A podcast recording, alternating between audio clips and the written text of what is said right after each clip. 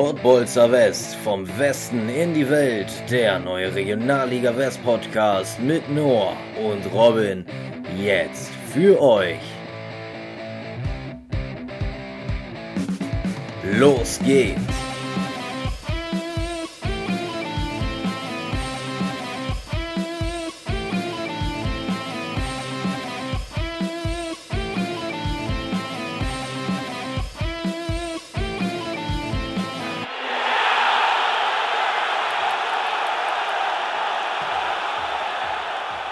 Das war dumm, das war unsportlich und es war diskriminierend. Heiko Vogel nach seiner Aussage zu der Schiedsrichterin Vanessa Alt, dass Frauen auf dem Fußballplatz nicht zu suchen hätten. Und damit herzlich willkommen zur achten Folge der Podbolzerverse. Mein Name ist Noah Kersting und mir gegenüber sitzt Robin Kremer. Moin, Robin. Ja, Mahlzeit. Wie geht's dir? Hast du den 1. Mai gut überstanden? Sehr gut. Ich war wieder im Stadion als Ballholer. Öding gegen äh, Dresden. Dresden 2-0 gewonnen. Und ähm, ja, dementsprechend habe ich den 1. Mai relativ ruhig verbracht. Wie sah es bei dir? Ja, ich habe mich mit einem Kumpel gestern getroffen. Da gab es das ein oder andere Kaltgetränk. Wenn man das muss so, auch mal sein. Muss auch mal sein, definitiv. Und wir hatten ja auch keine Spiele der Regionalliga West. Dementsprechend haben wir da Alternativen gesucht und gefunden. Ja, beziehungsweise nur zwei. Ne? Also unsere Spiel, ähm, unsere Spiele werden heute relativ kurz sein. Nur Wuppertal, Düsseldorf, Essen, Lippstadt haben gespielt. Vielleicht auch mal perfekt eben, um einen Themenüberblick heute zu geben. Wir sprechen nämlich über Düsseldorf, Wuppertal, Essen, Lippstadt. Natürlich nochmal auf die Tabelle und der nächste Spieltag. Wir haben wie immer ein Transfer-Update für euch dabei und eine schöne Geschichtsstunde. Und dann kommen wir zu einem sehr interessanten Gast. Du hast es thematisch gerade schon eingeleitet mit deinem Zitat. Genau. Aber Afia, dazu. Felicia Thiemann ist unser Gast in der heutigen Folge. Spielerin äh, bei SGS Essen. Ganz also genau. Könnt ihr euch sicherlich darauf freuen. Aber zuerst mal die Arbeit, nämlich ja. Düsseldorf gegen Wuppertal. Sind eine Menge Tore gefallen. 4 zu 2 hieß es am Ende für Düsseldorf. Ähm, du hast dir die Zusammenfassung angeguckt und hast schon im Off erwähnt, viele Tore sind gefallen, ja, aber spielerisch war das nicht die Glanzleistung. Nee, irgendwie nicht. Aber Düsseldorf hat halt in zehn Minuten mal eben alles fix gemacht. Drei Treffer in zehn Minuten ist natürlich eine bittere Pille zu schlucken für Wuppertal. Aber irgendwie, ich weiß auch nicht. Das erste Tor sah schon nicht unhaltbar aus. Dann das zweite war ein Elfmeter. Das dritte war ein Riesenbock von Salau, müsste es, glaube ich, gewesen sein. Steht plötzlich 3-0. Ja, dann das 3-1 war wieder ein Elfmeter, dann verschießt Rodriguez Pires noch ein Elfmeter. um das Tor von Matteo Aramburu am Ende, das, das 4-2, das war wirklich sehr, sehr schön. Ja, Wuppertal hat halt die Anfangsphase oder die erste Halbzeit komplett verschlafen. Düsseldorf dreimal eiskalt, sehr effizient. Aber letztlich ging es ja auch um nichts in diesem Spiel. Okay, genau, das hatten wir auch schon angesprochen. Tabellarisch ist das alles relativ unspektakulär. Dementsprechend, ja, von den Toren her schön, aber hat das keine ernsthaften Konsequenzen für beide Mannschaften. Und Wuppertal, die ja eigentlich relativ stark waren in der ähm, Rückserie, die jetzt schon mit zwei Spielen nacheinander, die sie verloren haben, wieder ein bisschen am Schwächeln. Das ist vielleicht auch der Druck, der jetzt weg ist, ne? Ja, äh, die, dieses, dieser Siegeszwang ist wahrscheinlich abgefallen und die bringen jetzt die Saison zu Ende. Da läuft ja auch die Kaderplanung auf Hochtouren. Ähm, aber ja, man hört es ja von Fußballern immer wieder, ne? Man möchte jedes Spiel gewinnen, eigentlich. Ja, klar. Das ist ja der sportliche Ehrgeiz.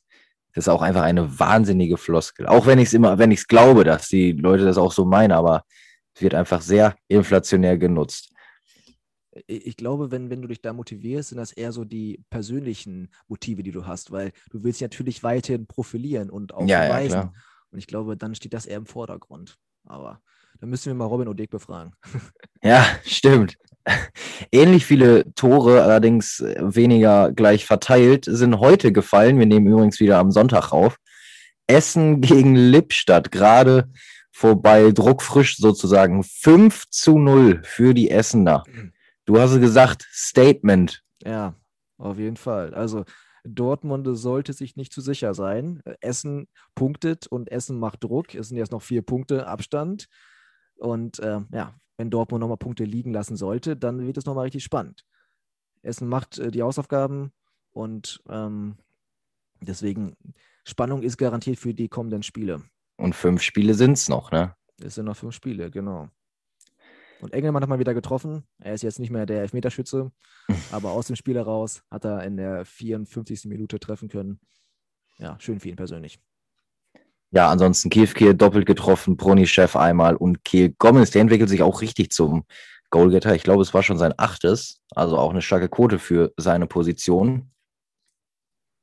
Ja. Und die machen es nochmal spannend. Das zweite Spiel ist ausgefallen, Homberg gegen Wegberg Beek, weil es Corona-Verdachtsfälle äh, bei Homberg gab, bei Spielern und auch im F Funktionsteam.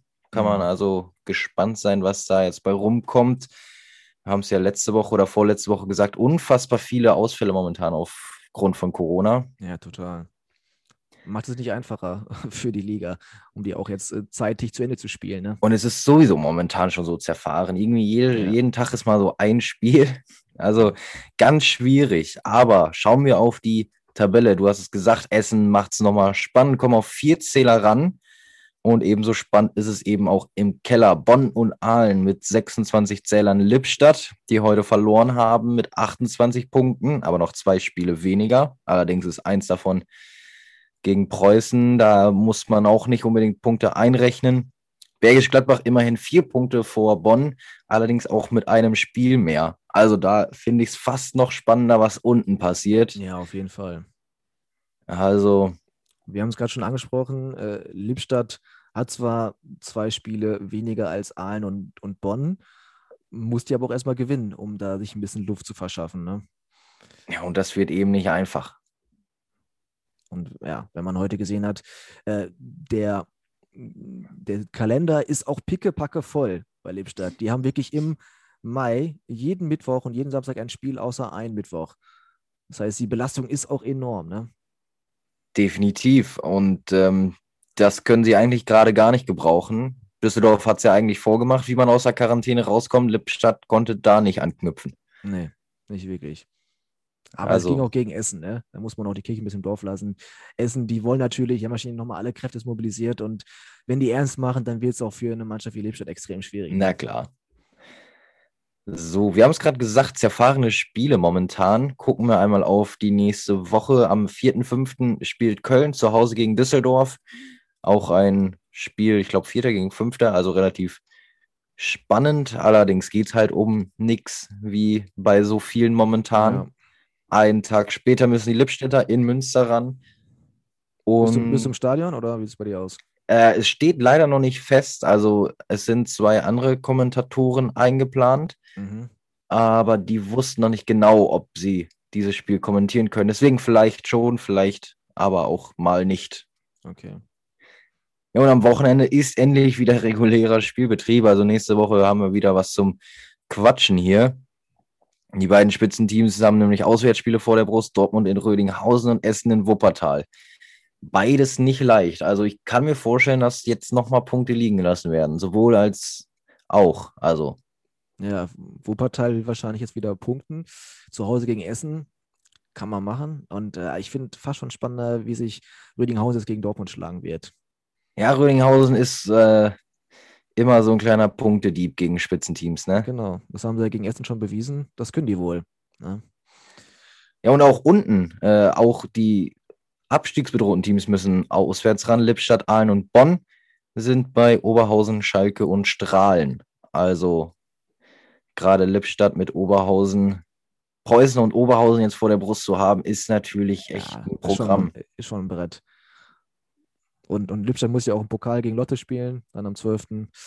Also die Belastung, meine Güte, das wird echt nicht einfach für die Lippstädter. Ja, du sagst es auf jeden Fall. Bleibt, bleibt spannend, was da unten passiert. Ja, und das Spiel Aachen gegen Lotte ist halt, ja, fast nicht erwähnenswert. Ja, 12. gegen 15. Was soll da noch passieren? Ne? Hey, du ja, hast es letzte Woche hast du noch ja, gesagt, klar, Lotte, Lotte, muss noch punkten. Ja, klar, Lotte muss noch äh, final punkten, damit der äh, Klassenhalter auch rechnerisch sicher ist. Aber wenn man jetzt die anderen Spiele betrachtet, dann finde ich, sind die doch deutlich spannender. Naja. bleibt abzuwarten, was passiert. Und weil so wenig Fußball diese Woche war, kommen wir schon zum Transfer-Update. Da ist nämlich ein bisschen was passiert. Ähm, Allerdings. Nummer eins, äh, kommen wir mal direkt zu Rödinghausen. Wir haben gerade schon über sie gesprochen. Jan Schönwelder, Torwart in Rödinghausen, bekommt keinen neuen Vertrag. Der war jetzt seit zehn Jahren in Rödinghausen und nach einer Verletzung ist er dann nicht mehr wieder rangekommen und äh, war dann seitdem auf der Bank primär.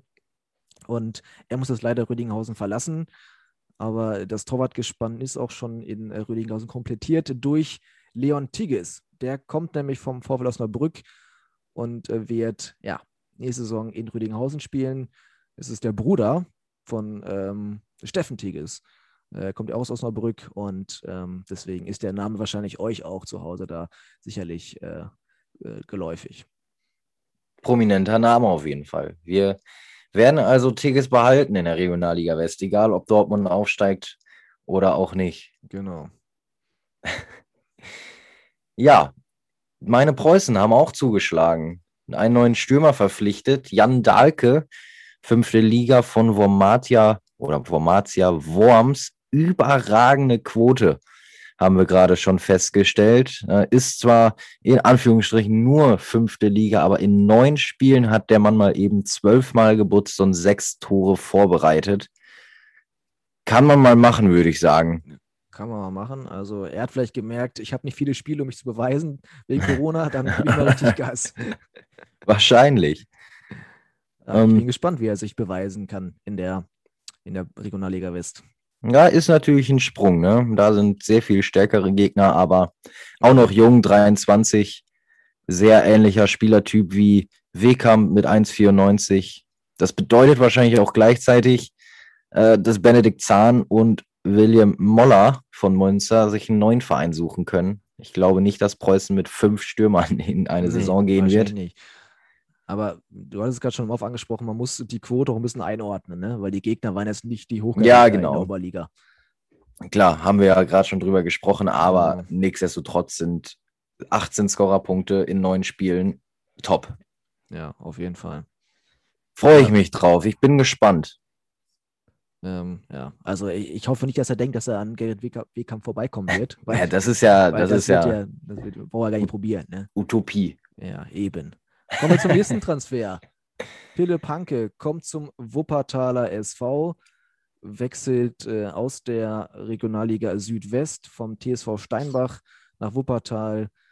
Ähm, hat in dieser Saison ja schon 23 Mal gespielt. Ein Tor, fünf Vorlagen ist eine ja, solide Quote.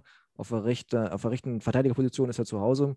Wahrscheinlich auch durch die, die äh, Laien aus Bielefeld, ähm, die jetzt, denke ich mal, Wuppertal wieder verlassen werden, äh, begründet dieser Transfer. Aber für mich, ja, folgerichtig und auch interessant. Ja, hat ja auch schon Regionalliga West gespielt, ne, bei Borussia Dortmund. Ja, genau. Also, da ist, das ist so ein Transfer, da weißt du, was du bekommst, ne? Definitiv, ja. Schon ein solider Transfer, auf jeden Fall. Und ich habe es gerade erwähnt, äh, Joe Müller, äh, eine Laie von Arminia Bielefeld, wechselt quasi vom Wuppertaler SV, also indirekt äh, eher Arminia Bielefeld zu Schalke 2, weil er möchte nochmal den Sprung in die erste Mannschaft schaffen von Schalke 04 und deswegen hat er gesagt, ich probiere es mal bei der Zweitvertretung von Schalke 04, um dann ja irgendwie dann durch gute Leistung den Schritt in den Profibereich zu schaffen. Und ja, man, man kann ihm da nur alles Gute wünschen. Traue ich ihm aber auch zu an dieser Stelle. Also hat gute Leistungen in Wuppertal gebracht. Ich kann mir vorstellen, dass er über längere Distanz in der zweiten Liga dann Fuß fassen kann bei Schalke. Genau. Es ist ja nicht mal die Bundesliga, sondern noch die zweite Liga. Ist der Sprung auch nicht mehr ganz so groß. es ist natürlich attraktiv, sich jetzt über U23-Mannschaften da zu profilieren, ja, zu beweisen. Ja. Ich denke noch so ein bisschen an Jonas Hofmann. Der hat ja auch in Lotte gespielt und ist dann aus Lotte, die zu dem Zeitpunkt noch in der dritten Liga gespielt haben, zu Schalke 2 gewechselt. Wo ich gedacht habe, hä, warum macht er das denn jetzt? Und ich glaube, der wollte auch den Sprung schaffen in die erste Mannschaft, hat auch sogar bei zwei, drei Testspielen gespielt. Äh, ja, aber das war es dann auch. Dann ist er von Schalke 2 jetzt zu Cottbus gewechselt. Ähm, also bei ihm ist der Plan nicht aufgegangen. Eigentlich ein bisschen schade, weil ich fand ihn auch immer ziemlich gut, gerade für sein Alter. Ich fand ihn auch, ich fand ihn sehr, sehr gut. War einer meiner liebsten Spieler bei Lotte, tatsächlich. Ja, ja. Ist er mit Matthias Rahn auch ein Ex-Lotter Cottbus. Und man munkelt ja auch, dass Pelle Wolles wieder Trainer wird in äh, Cottbus. Ne? Ja, da gibt es gewisse Gerüchte. Wohl wahr. Aber ist ja auch aus seiner Sicht jetzt sinnvoll. Ne? Er wohnt in, in Cottbus, hat seine Familie Ja, da, klar. fühlt sich da eigentlich wohl, soll er machen. Ja, definitiv. Aber nicht unsere Baustelle. Nee, nee, nee, das ist äh, eine andere Region. Ja, und wir haben noch eine, noch eine Neuigkeit vom SV Lippstadt und zwar äh, Balki, Balkenhoff, Hm. Christopher Balkenhoff, unser Gast, der bleibt, der hat verlängert um ein Jahr. Freue ich mich natürlich. Äh, ja, der Einstand war heute natürlich da nicht so überragend, nachdem es verkündet wurde mit fünf Toren, die er kassiert hat. Aber hat eine gute Saison gespielt, ist ein äh, Rückhalt, der auf jeden Fall Sicherheit gibt. Von daher kann man da schon mal gut planen. Ja, Glückwunsch an dieser Stelle und hoffentlich wirst du der Regionalliga West, ähm, wird er, er, ob er es hört, weiß ich ja nicht. Also hoffentlich wird er der Regionalliga West nächstes Jahr noch zur Verfügung stehen. Ja, Einen letzten Transfer heute. Kevin Weggen, nach vier Jahren Strahlen wechselt zum FC Wegberg Beek. Habe ich mich erst ein wenig gewundert, weil er in Strahlen eigentlich häufig eingesetzt wird, auch gute Leistung bringt. Aber es hat wohl damit zu tun, dass er ähm, nah an der Sportanlage wohnt von Wegberg Beek. 15 Minuten stand bei Reviersport.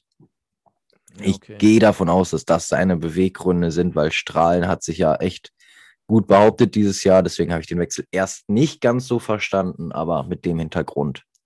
Ja, wenn er dann Nachvollziehbar. und seine Familie da auch ist, dann kann man das schon verstehen. Ne? Ganz genau. Du sagst es. Das soll es gewesen sein mit dem Transfer-Update heute. Ja, mal deutlich mehr als sonst, weil wir ja auch nichts zu besprechen haben, was die Spiele angeht.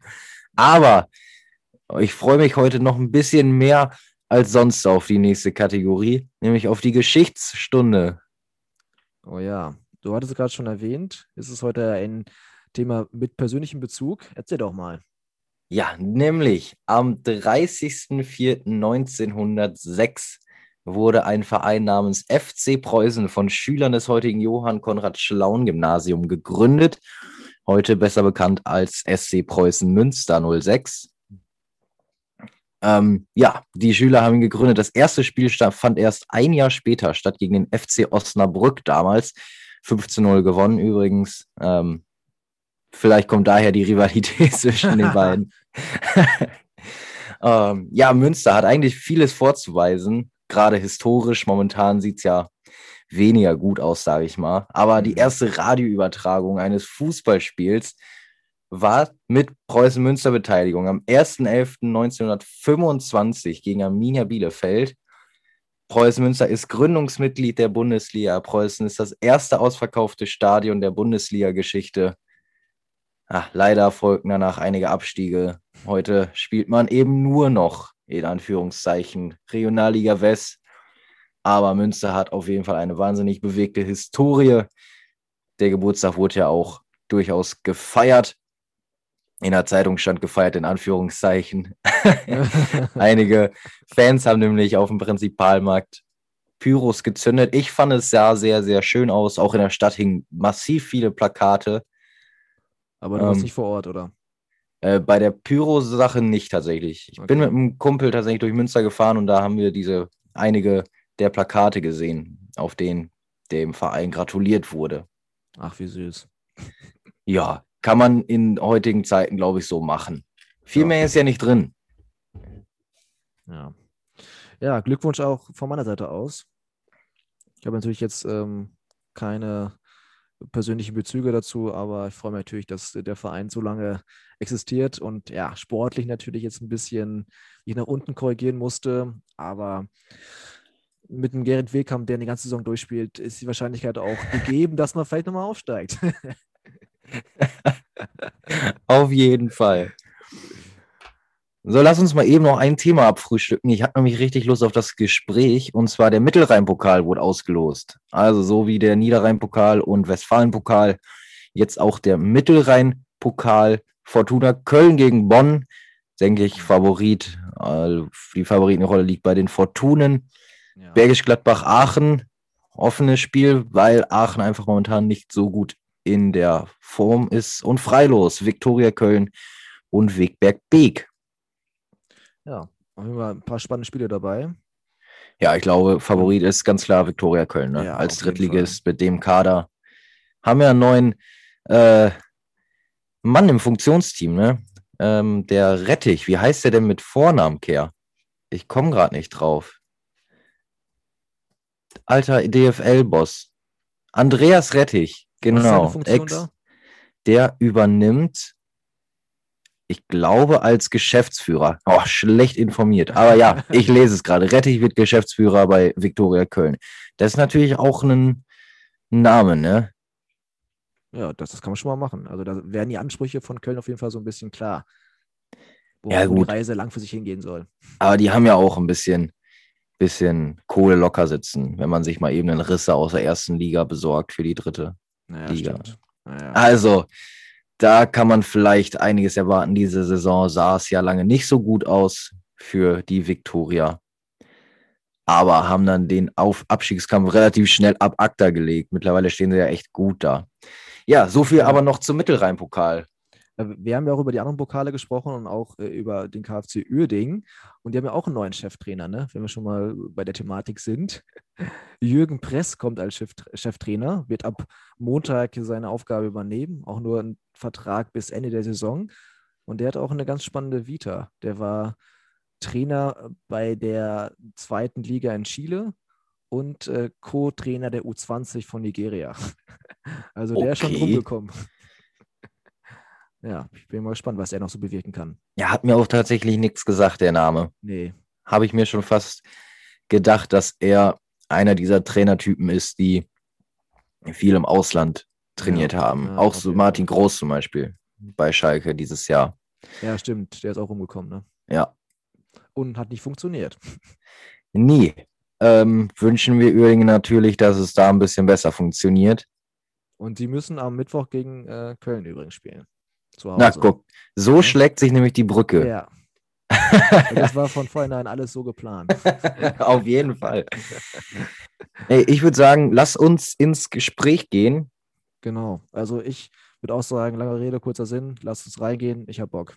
Ich auch, definitiv.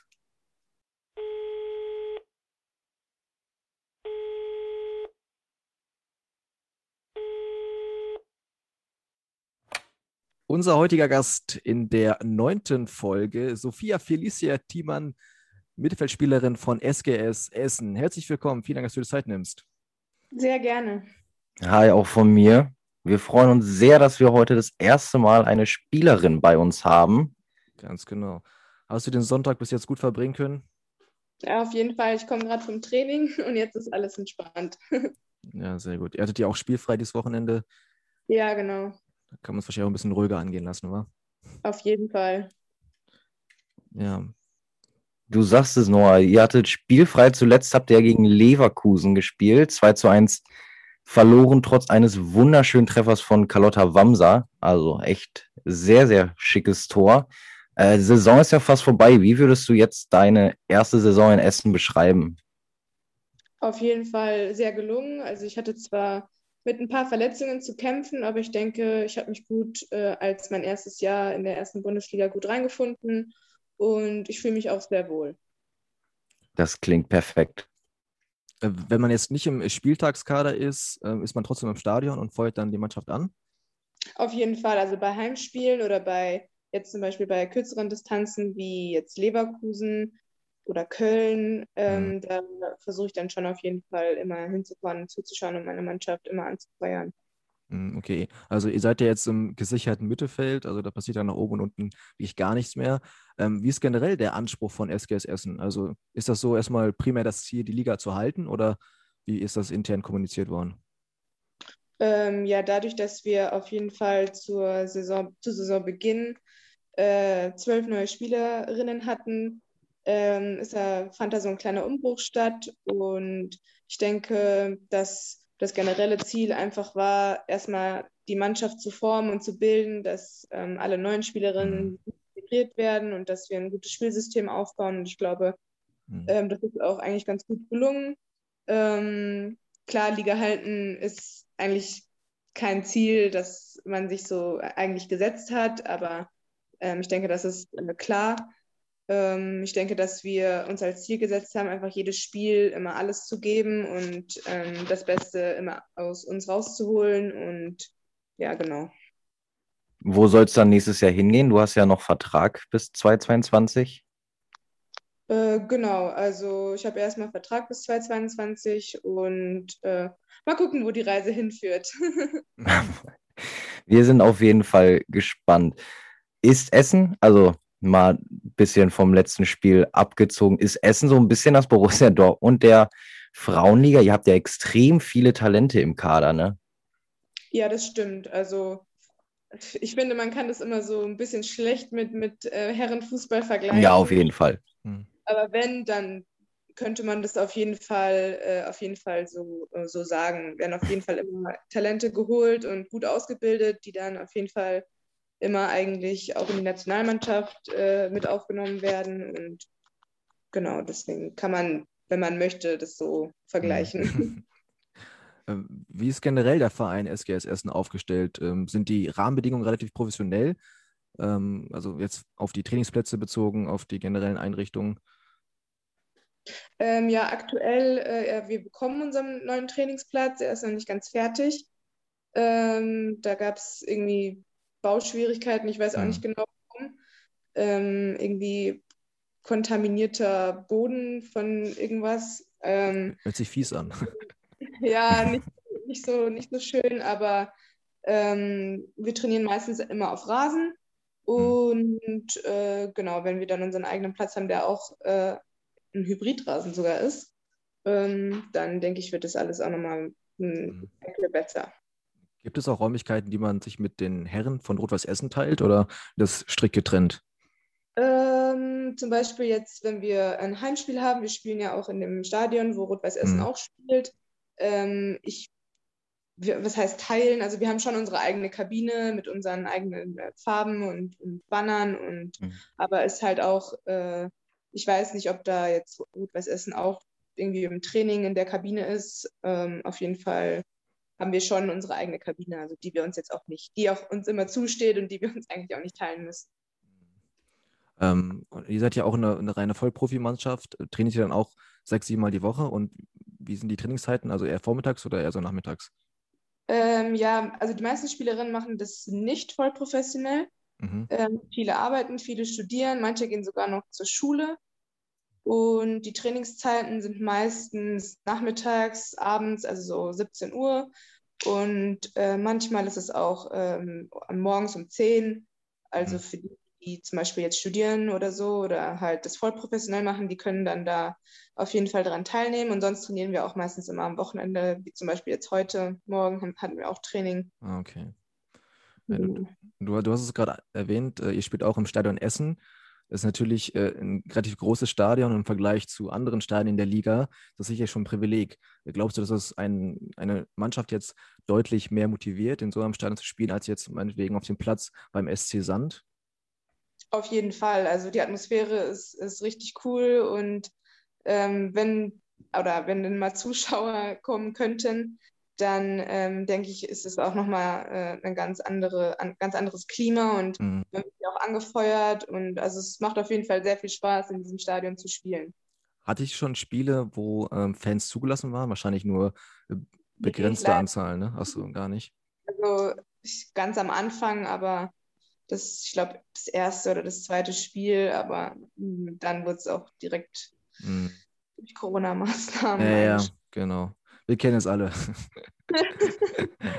ähm, der Männerverein Rot-Weiß Essen ist ja relativ präsent und hat noch eine relativ große Fanbase. Wie siehst du jetzt den Stellenwert der Frauenmannschaft in Essen? Stört es dich, dass der Fokus von vielen eher auf der Männermannschaft liegt? Was heißt stören? Also es ist immer ein bisschen schwierig zu sagen, weil der Männerfußball halt auch viel beliebter ist als der Frauenfußball. Ich denke, dass wir als Frauenfußballverein in Essen schon einen relativ guten, relativ hohen Stellenwert haben. Ähm, natürlich nicht so wie jetzt Rot-Weiß, äh, mhm. Rot-Weiß Essen, aber ähm, ich denke, dass wir da schon eigentlich ein ganz gutes Image haben. Okay. Du hast oder Noah hat gerade den Vergleich zu Rot-Weiß gezogen. Wie schätzt du denn generell das Niveau der ersten Liga ein? Ich denke, das Niveau ähm, ist schon, schon echt äh, hoch, ist sehr schnell, ähm, sehr, sehr zweikampfbetont und ich denke auch spielerisch, spielerisch echt anspruchsvoll und es macht auch richtig Spaß, äh, richtig Spaß zu spielen. Man hat richtig viele Möglichkeiten und ähm, sich durchzukombinieren, das äh, ist schon echt cool. Und ähm, jetzt können wir auch direkt die erste Fanfrage hier mit äh, einbauen von René Staufenbiel, der auch den Kontakt hergestellt hat. Liebe Grüße an der Stelle. Ähm, wie schätzt du den Vergleich zur zweiten Liga ein? Ist da der Sprung relativ groß?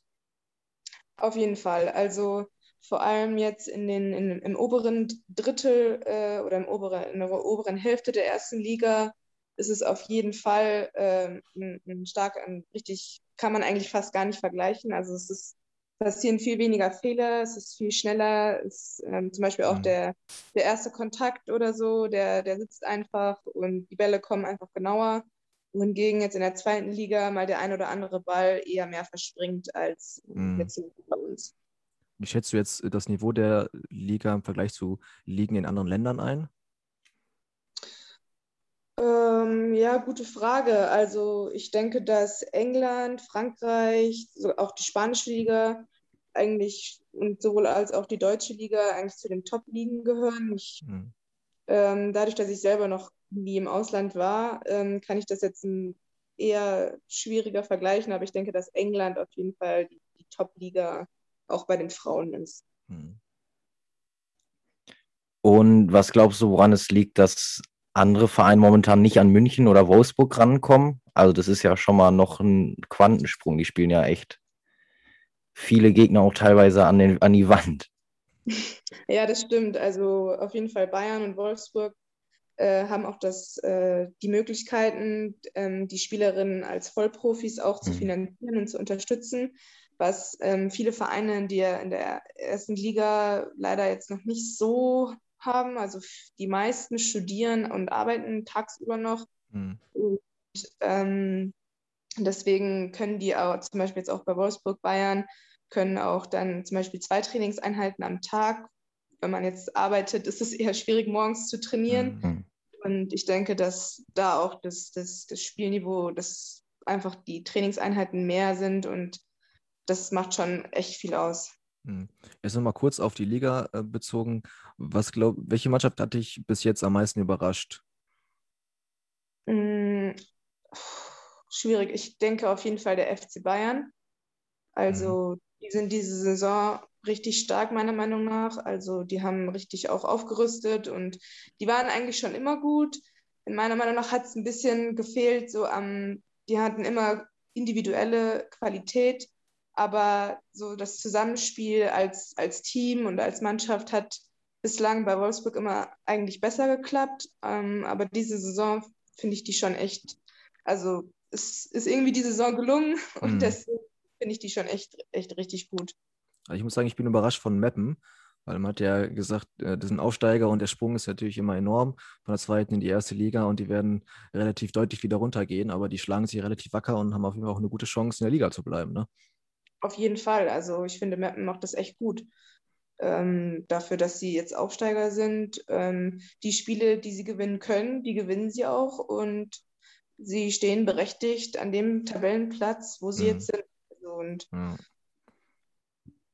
ja, wollen wir mal jetzt ein bisschen zu dir kommen und die Liga hinter uns lassen. Ähm, wie bist du denn zum Fußball gekommen? Ähm, ich habe ganz früher habe ich mit Handball angefangen mhm. und habe sehr gerne Handball gespielt, ähm, aber durch einen langjährigen Aufenthalt meiner Eltern oder meiner Familie im Ausland, wo es dann keine Handballmannschaft wirklich gab, ähm, hat, haben meine Eltern mich einfach zum, zum Team von meinem Bruder gesteckt und da habe ich mhm. dann das so angefangen. Und da hast du dann relativ schnell gemerkt, dass du ein relativ großes Talent für Fußball hast, oder? Was heißt Talent? Also erstmal habe ich es ähm, nur so als Hobby, weil ich Spaß dran hatte. Mhm. Und ich hatte jetzt nicht diese, diese klassische Profi-Karriere von klein auf, immer auf Top-Niveau, ähm, ich habe erst ähm, mit meinem Bruder in der Mannschaft gespielt, dann bei den Jungs ähm, in einer anderen Mannschaft, also auch immer eher so, also in Deutschland zum Beispiel jetzt eher so Bezirksliga, das ist jetzt nicht so hoch. Mhm. Und erst in den, in den letzten paar Jahren hat sich das so als, als Profisport äh, bei mir herausgestellt. Also Glaubst du, man profitiert als Frau davon, dass man quasi auch viel im Männerbereich gespielt hat? auf jeden Fall. Also das ist einfach nochmal eine ganz andere Nummer, äh, bei, bei Männern oder bei Jungs zu spielen. Es ist einfach schneller, es ist härter und du musst einfach schneller umschalten. Mhm. Und das ist oft in der Jugend bei den, bei den Mädels äh, nicht so. Und ich denke, wenn man das als Frau wirklich weit bringen will, wenn, als Fußball, als Profifußballerin, dann würde ich sagen, auf jeden Fall Mhm. erst Anfangen und so lange das spielen, wie es geht. Ja, okay, krass. Ähm, hast du denn auch so ein klassisches Vorbild im Bereich Fußball? So jetzt ein richtiges Vorbild habe ich nicht, aber wenn ich mir jetzt so die Spiele angucke, ähm, zum Beispiel Kingsley Coman oder so, finde ich Hm, schon echt stark. Also wenn man, ich, man kann ihn so als Vorbild, als mein Vorbild nehmen. Okay. Du hast gerade gesagt, du bist relativ spät zum Profifußball gekommen. Wie sah denn dann deine Jugendzeit aus? Also gibt es da, das ist auch eine Fanfrage, gibt es da diese Talentförderung wie im, wie im Herrenfußball oder? Das kann ich jetzt so eher weniger Ja, beurteilen. habe ich mir fast gedacht. Also ich, ich sag mal so, die Talentförderung wie bei den Herren ist auf keinen Fall so. Mhm. Aber ähm, wenn man, also es gibt ja auch Internate, Fußballinternate für Frauen und ich denke, das wird sich immer weiterentwickeln. Und ähm, aber jetzt für mich, ich habe ähm, erst vor, vor vier, fünf Jahren gemerkt, dass es ähm, so für Profifußball bei mir reicht. Hm, Und ich habe ja jetzt zum Beispiel, wenn man jetzt so anfängt, wo es Richtung höhere Ligen ging, war eher zum Beispiel VfL Bochum, habe ich angefangen, Regionalliga zu Mhm. spielen. Dann eine Liga höher beim Herforder SV und Arminia Bielefeld. Und dann jetzt ähm, in der ersten Liga bei, bei Essen. Also Mhm. eher so ein klassisches Hocharbeiten. Langsam hochgearbeitet. genau. Aber auch eine coole Geschichte. Ja, auf jeden Fall. Ja. Ähm, du bist ja, du hast gerade erwähnt, du warst bei Bielefeld, du bist ja 2019 auch mit aufgestiegen. Wie wurde der Aufstieg da gefeiert? Ist da so ein Wochenende auf Malle drin?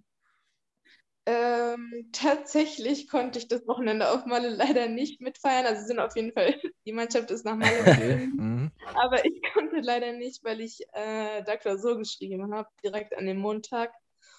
Und ich musste das leider, leider fürs, fürs Lernen das Wochenende äh, mir nehmen.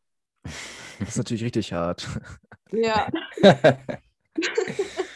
Also da brauchst du, glaube ich, Disziplin, um dich dafür dann zu motivieren. Also ja, das stimmt, aber krass. ich bin eh nicht so der Schlager-Fan, deswegen tat es mir so. ein Ja, bisschen dann- nur um die Mannschaft leiden, das Ambiente. Du bist ja dann äh, nach Essen gewechselt und ähm, kannst du sagen, woran, also woran hast du deine Entscheidung festgemacht? War es der Ligenunterschied oder wie wurdest du überzeugt, nach Essen zu wechseln? Ähm, ja, also mich hat schon immer die erste Liga auf jeden Fall gereizt. Es war immer ein Traum von mir, mal ähm, erste Liga zu spielen. Und ich habe dann, ähm, ich denke, mich in den zwei Jahren in Bielefeld super entwickelt und auch ähm, dann, dass es dadurch dann ermöglicht wurde, ähm, war das schon super. Also Hm. es war auf jeden Fall, es war auf jeden Fall richtig cool. Du hast bei deiner Verpflichtung gesagt, dass du, dass dein größtes Ziel ist, verletzungsfrei zu bleiben und dich sportlich weiterzuentwickeln. Jetzt hat das erste Jahr leider nicht so geklappt. Äh, wie sieht es mit deiner sportlichen Entwicklung in Essen aus? Bist du zufrieden? Ja, auf jeden Fall. Also sportlich, ähm, trotz meiner Verletzungen, äh, äh, habe ich mich total super weiterentwickelt. Also vor allem was die Passqualität und ähm, die, die, den ersten Kontakt äh, alles angeht, auch die Athletik. Ähm, ist ja auch ein ganz anderes Training, Mhm. ganz andere Intensität und ein ganz anderes äh, Pensum. Äh, deswegen bin ich auf jeden Fall super zufrieden, äh, wie das bisher gelaufen ist. Sehr gut. Ja, du, du hattest es gerade erwähnt, äh, die meisten Spielerinnen arbeiten oder studieren nebenbei. Jetzt frage ich mich, wie ist das kompatibel äh, mit einem Spiel unter der Woche in Hoffenheim oder in äh, München? Ja, also die, für die, die arbeiten müssen, die müssen sich Urlaub nehmen. Oh, Ähm, äh, die, die jetzt studieren, es ist im Moment eh wegen Corona relativ einfach, leicht, weil es online ist. Man kann zum Beispiel dann auch die Zoom-Meetings oder äh, irgendwas, mhm. Seminare im, im, im Bus machen. Ähm, also wenn man jetzt äh, zum Beispiel auch äh, eine Vorlesung verpasst, ist es nicht so schlimm, man kann das jetzt immer nachholen, ähm, wird auch alles online äh, gestaltet, deswegen ist es jetzt mal nicht so schlimm, wenn man da jetzt einen Tag weg ist. Du gehörst ja auch zu den Studentinnen in der Mannschaft. Du machst deinen Master in Mathematik. Hast du schon einen konkreten Plan, was du nach dem Fußball machen möchtest? Einen konkreten Plan tatsächlich noch nicht. ähm, ich bin äh, eher spontan in Anführungszeichen. Also klar, man hat schon seine, seine, seine Vorstellungen jetzt nach, äh, nach der Fußballkarriere, ähm, dann vielleicht hier und da zu arbeiten. Ich äh, möchte auch irgendwann, wenn es die Zeit zulässt, äh, irgendwo in einer Firma, in einer, vielleicht auch in der Bank oder so, ein, ein Praktikum mhm. machen, ähm, um auch mal Sachen auszuschließen und zu gucken, ähm, was gefällt mir, was nicht. Ähm, aber im Moment ist eigentlich eher alles äh, so fußballbelastet, dass mir dafür im Moment keine Zeit übrig bleibt. Okay. Ähm, Momentan kommt man ja irgendwie nicht um die Fan-Thematik drumherum. Wie sehr freust du dich hoffentlich sehr bald schon wieder vor euren Fans spielen zu können? Äh, total. Also ohne Fans ist einfach nicht das Gleiche. ja, irgendwie traurig, dass man sich schon so ein bisschen dran gewöhnt hat. Ne? Zumindest beim Fußball schauen ist es der Fall. Man, man vermisst es trotzdem. Also ähm, ja. man, einfach das Anfeuern, dann ist man nochmal ganz anders motiviert, äh, wenn da, wenn Zuspruch von den Fans bekommst. Ähm, ja, klar. Das ist einfach, einfach ein anderes Gefühl. Ich glaube ich. Ich freue mich auch auf den Zeitpunkt. Ja, der, ich finde, der, der, Zauber geht so ein bisschen verloren, wenn man halt im Stadion ja, auch ist ja, und die Fans aber nicht hat. Ne? Ja, das stimmt. Naja, ähm, wir hatten es gerade erwähnt, du hast einen Vertrag bis 2022 in Essen. Was sind denn so noch deine persönlichen Ziele im Fußball? Ähm, ja auf jeden Fall in der, in der ersten Liga äh, Fuß zu fassen, auch mal jetzt mehrere Spiele äh, zu machen, auch natürlich Tore zu schießen. Und ähm, wenn ich jetzt längerfristig gucke, dann ähm, ist auf jeden Fall das Ausland auch sehr reizvoll, mhm. ähm, dass man da vielleicht auch nochmal ähm, Erfahrungen sammeln kann und ich finde, dass es, dass da auch nochmal ein anderer Fußball gespielt wird und ich würde das auch, bin da sehr offen, das äh, kennenzulernen. Also mhm. das würde mich auf jeden Fall sehr reizen. Na, dann wollen wir mal über ein Thema sprechen, was immer auch ein Stück weit heikel ist, nämlich Frauenfußball, Männerfußball. Dieser Vergleich lässt sich so nicht ziehen. Ähm, ja. Aber wir versuchen es trotzdem. Aber erstmal allgemein, wie nimmst du generell die Entwicklung um den Frauenfußball wahr? Also es gibt ja sehr viel positive Entwicklung in letzter Zeit, wie ich finde. Ja, auf jeden Fall, da stimme ich, äh, stimme ich dazu. Ähm, der Frauenfußball hat sich jetzt in den letzten Jahren auch wirklich ähm, mehr oder weniger etabliert. Ist natürlich kein Vergleich zum Männerfußball, aber es ist auf jeden Fall ähm, viel populärer geworden. Und es sind auch die Stadien wesentlich voller als jetzt vor zehn Jahren zum Beispiel. Also mhm. es wird. es wird. Wir haben es jetzt, oder ich habe es gerade in der Frage extra gesagt, wie stehst du eigentlich zu dem Begriff Frauenfußball? Also ich habe ja auch ein bisschen Recherche betrieben und auch, mir auch verschiedene Interviews durchgelesen. Es gibt ja tatsächlich Spielerinnen, die diesen Begriff ablehnen, weil man sagt ja auch nicht Männerfußball. Da spricht man einfach vom Fußball. Ja gut, also der Begriff Fußball, wenn man jetzt davon spricht, also irgendwie muss man schon differenzieren. Also ich, ich persönlich bin da jetzt nicht so, sagt er, okay, mhm. Frauenfußball. Mhm. Wenn man von Fußball redet, dann denkt man auf jeden Fall zuerst an Männerfußball und ähm, ich denke, wenn man da Frauenfußball, also mich stört das jetzt nicht, wenn man, mhm. wenn man das jetzt sagt. Also deswegen. Nee, war nur interessant mal zu hören, weil es ja, ich ich also, habe mir da tatsächlich auch nie drüber Gedanken gemacht, äh, wie man immer so schön sagt. Aber dann habe ich das in dem Interview gelesen und habe schon drüber nachgedacht, dass es ja stimmt, dass man halt nicht Männerfußball sagt. Ja, also ich denke, es ist auch immer eine Frage der Intention, die hinter, hinter mhm. einem Begriff steckt. Also wie man das jetzt meint. Wenn man jetzt nicht darüber mhm. nachdenkt, einfach sagt, ja, Frauenfußball, dann, dann ist das auch völlig, völlig legitim. Aber wenn man das jetzt zum Beispiel abwertend sagt oder so, ja, der Frauenfußball, dann ist es natürlich eher, eher, eher schlecht. Ähm, ja, klar. Aber ja, gut, also so, ich sag auch Frauenfußball. Okay. Ja. Kommen wir mal zur nächsten Frage. Ähm, selbst wenn ich das häufig höre, werde ich schon so ein bisschen wütend. Es geht darum, dass viele Menschen immer noch sagen, ah, Frauenfußball wäre doch kein Sport, das kann man nicht vergleichen. Ähm, was macht das mit dir? Wie reagierst du auf solche Aussagen? Oder lässt dich das inzwischen völlig kalt? Also, na, kalt lässt es mich natürlich nicht, ähm, aber ich versuche das zu ignorieren. Es sind auch häufig, also wenn ich, ich habe jetzt noch nie gehört, dass jemand persönlich zu mir gesagt hat, ja, Frauenfußball ist kein Sport oder irgendwie abwertend. Ähm, ich lese meistens immer nur Kommentare im Internet, die da hingegen eher abwertend sind ähm, oder auch sogar beleidigend. Hm. Ähm, aber ich versuche da, das, darauf nicht zu reagieren, weil das ist die Aufmerksamkeit nicht wert. Ja. Ähm, das sind auch häufig Leute, die sich in echt niemals trauen würden, mir das ins Gesicht zu sagen. Und wenn, wenn sie nichts anderes zu tun haben, als, als zu haten, dann, dann okay. Aber also ich beschäftige mich damit nicht. Das ist meine Zeit nicht wert. Sehr gesunde Einstellung. Ja, auf jeden Fall. Also es, gibt ja auch dann andere Stimmen, die sagen, man darf den Frauenfußball nicht mit dem Männerfußball vergleichen. Man müsste ihn als separaten Sport quasi sehen. Ähm, siehst du das ähnlich? Und was glaubst du, wo liegen die grö größten Unterschiede im Vergleich zwischen Männer- und Frauenfußball? Ja, also das ist ja kein anderer Sport. Also Fußball ist Fußball. Ähm, ob es jetzt Frauen oder Männer machen, das, also man sagt ja auch nicht beim, beim Tennis, ja, das ist ein anderer Sport, nur weil eine Frau das macht. Also das ist auf jeden Fall der gleiche Sport. Ähm, natürlich kann man es äh, äh, jetzt eher weniger vergleichen, weil wenn man Fußballprofi ist, macht man nur das und nichts anderes. Ähm, wir haben zum Beispiel den gleichen Trainingsaufwand wie jetzt die Herren und müssen aber zusätzlich noch, noch arbeiten oder studieren oder zur Schule gehen, lernen, wie auch immer. Ähm, deswegen würde ich sagen, dass, dass die Leistung an sich kann man schwierig vergleichen, ähm, weil das auch ein, ein ganz andere, ganz andere Bedingungen, ganz andere Rahmenbedingungen, ganz anderer Hintergrund ist. Ähm, ja, deswegen ist eher eher schwierig. Also Hm. Ja, ich finde, also das ist auf keinen Fall unsere Auffassung, dass es ein anderer Sport ist. Nee, nee. Man hört es nur immer wieder, deswegen haben wir das.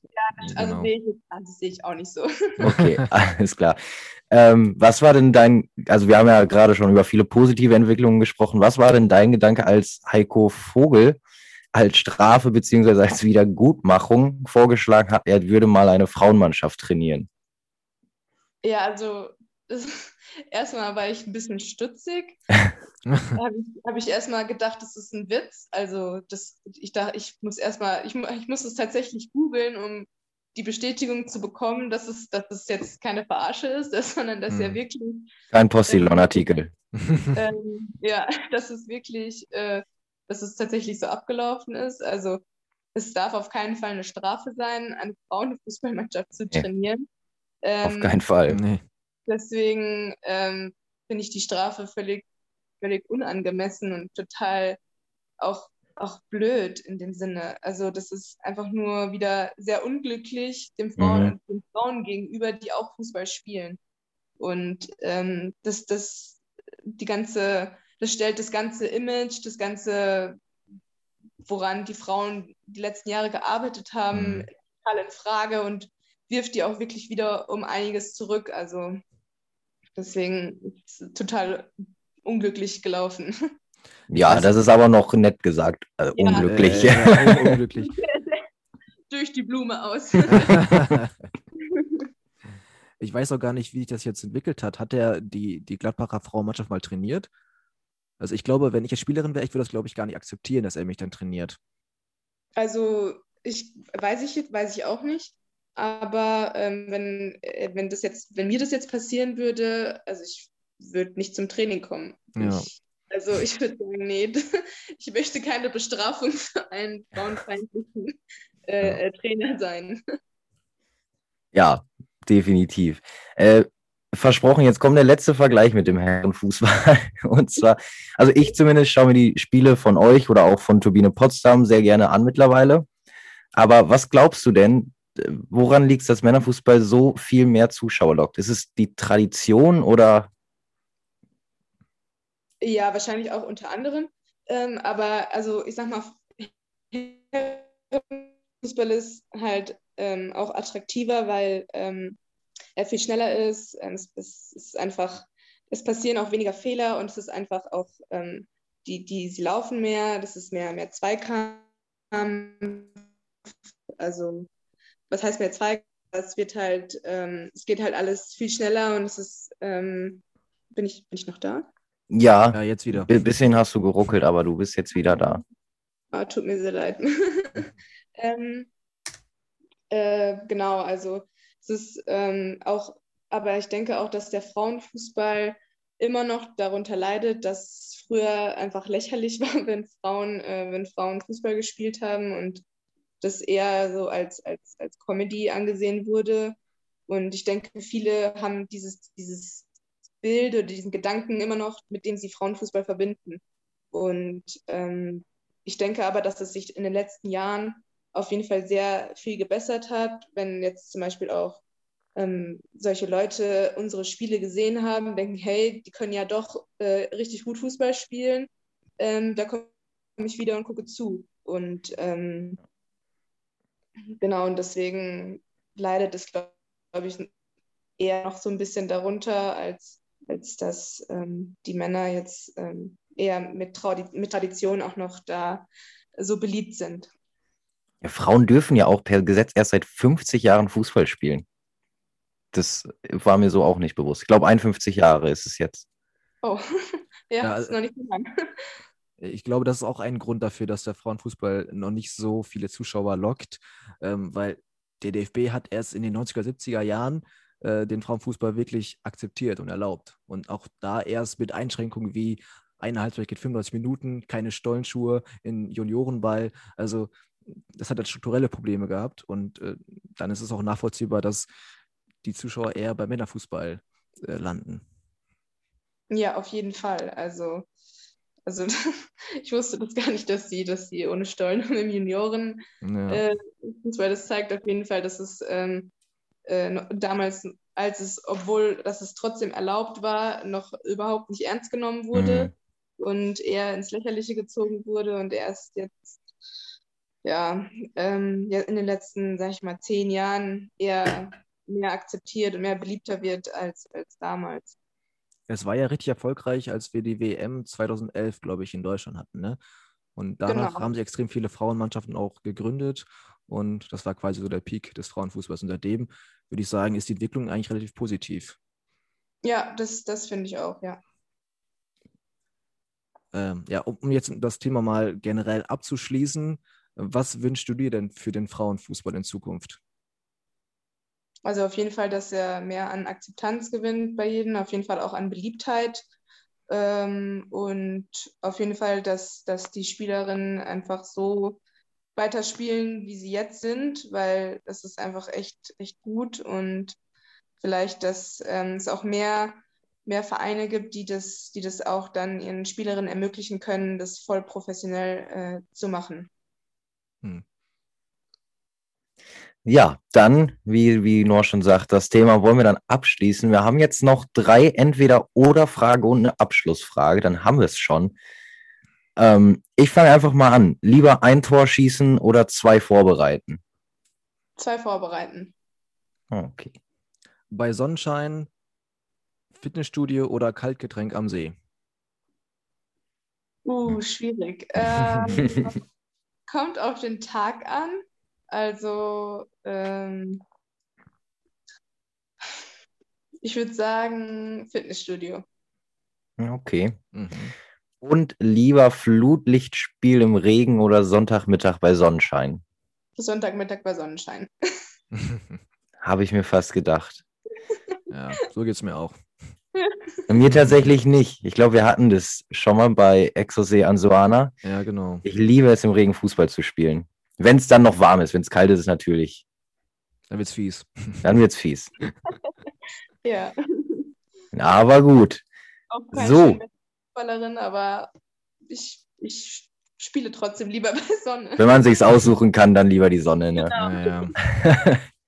Alles klar. Äh, ja, wie gesagt, letzte Frage stellen wir allen unseren Gästen. am Ende. Was war dein geilstes Fußballerlebnis als Fan? Als Fan? Ähm, pff, schwierige Frage. Ähm, ich bin ja FC Bayern-Fan und Oh. glaube, Hätten wir das vorher gewusst, hätten wir dich vielleicht nicht eingeladen. Nein, Spaß. gut, dass ihr es vorher nicht wusstet. ähm, und ich denke, als, als, ähm, als sie als Champions League gewonnen haben, Meister geworden sind und einfach alles gewonnen haben und einfach richtig cool Fußball gespielt haben, ich glaube, das war mein Lieblingsmoment. Ja. Kann man gut verstehen. Ja, Robin, da würde ich sagen, ähm, das war es dann auch schon von unserer Seite aus. Vielen Dank, dass du dir Zeit genommen hast und für diese Einblicke im Bereich Frauenfußball und auch bei deinem persönlichen Wehrgang. Das war ja für mich sehr interessant.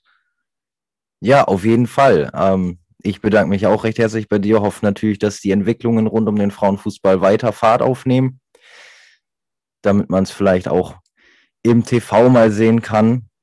Anstatt momentan läuft es bei Eurosport, kann das? Genau, und ähm, so manche Spiele werden sogar auch im ARD und ZDF übertragen. Ach, guck. Ich gucke es immer bei The Zone. Ich glaube, die übertragen ja Eurosport auch direkt. Ja, genau, stimmt. Ja. Und die Liga ja auch bei Magenta TV, das kann man ja auch dann mal ganz gut gucken. Ja. Stimmt, die übertragen es auch. Sind halt die Anschlusszeiten, die dann meistens nicht ganz so publikumsfreundlich sind, aber das ist ein Thema, das führt jetzt auch zu nichts. Ne? Ich, ja, in diesem Sinne, besten Dank. Ich hoffe, es hat dir ähnlich Spaß gemacht wie uns. hat viel Spaß gemacht. Vielen Dank für die Einladung. Ja, sehr gerne, natürlich. Vielen Dank. Und dann viel Erfolg für die letzten Spiele. Vielen Dank. Mach's gut. Ciao. Ciao, ciao. Ciao. Das war unser Gast Sophia Felicia Thiemann. Also ich fand es sehr interessant und äh, die Einblicke haben mir gut gefallen in den Frauenfußball. Wie ist deine Meinung, Robin?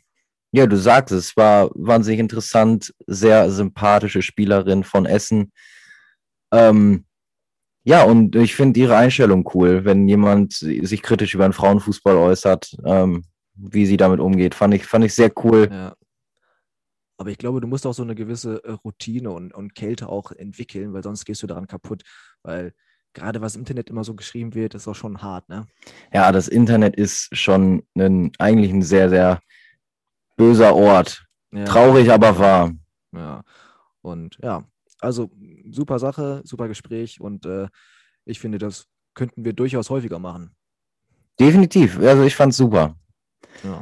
Grüße gehen an dieser Stelle nochmal raus. Auf jeden Fall. Ja, dann da war es auch mit der Folge am heutigen Montag. Liebe Zuhörer, ich dachte, dass ich hoffe, dass es euch gut gefallen hat und äh, würde mich natürlich wieder über Feedback freuen. Gerne auf Social Media, Instagram, Facebook, wo auch immer ihr unseren Podcast auch hört. Und ich würde sagen, bleibt sportlich und gesund. Bis nächste Woche.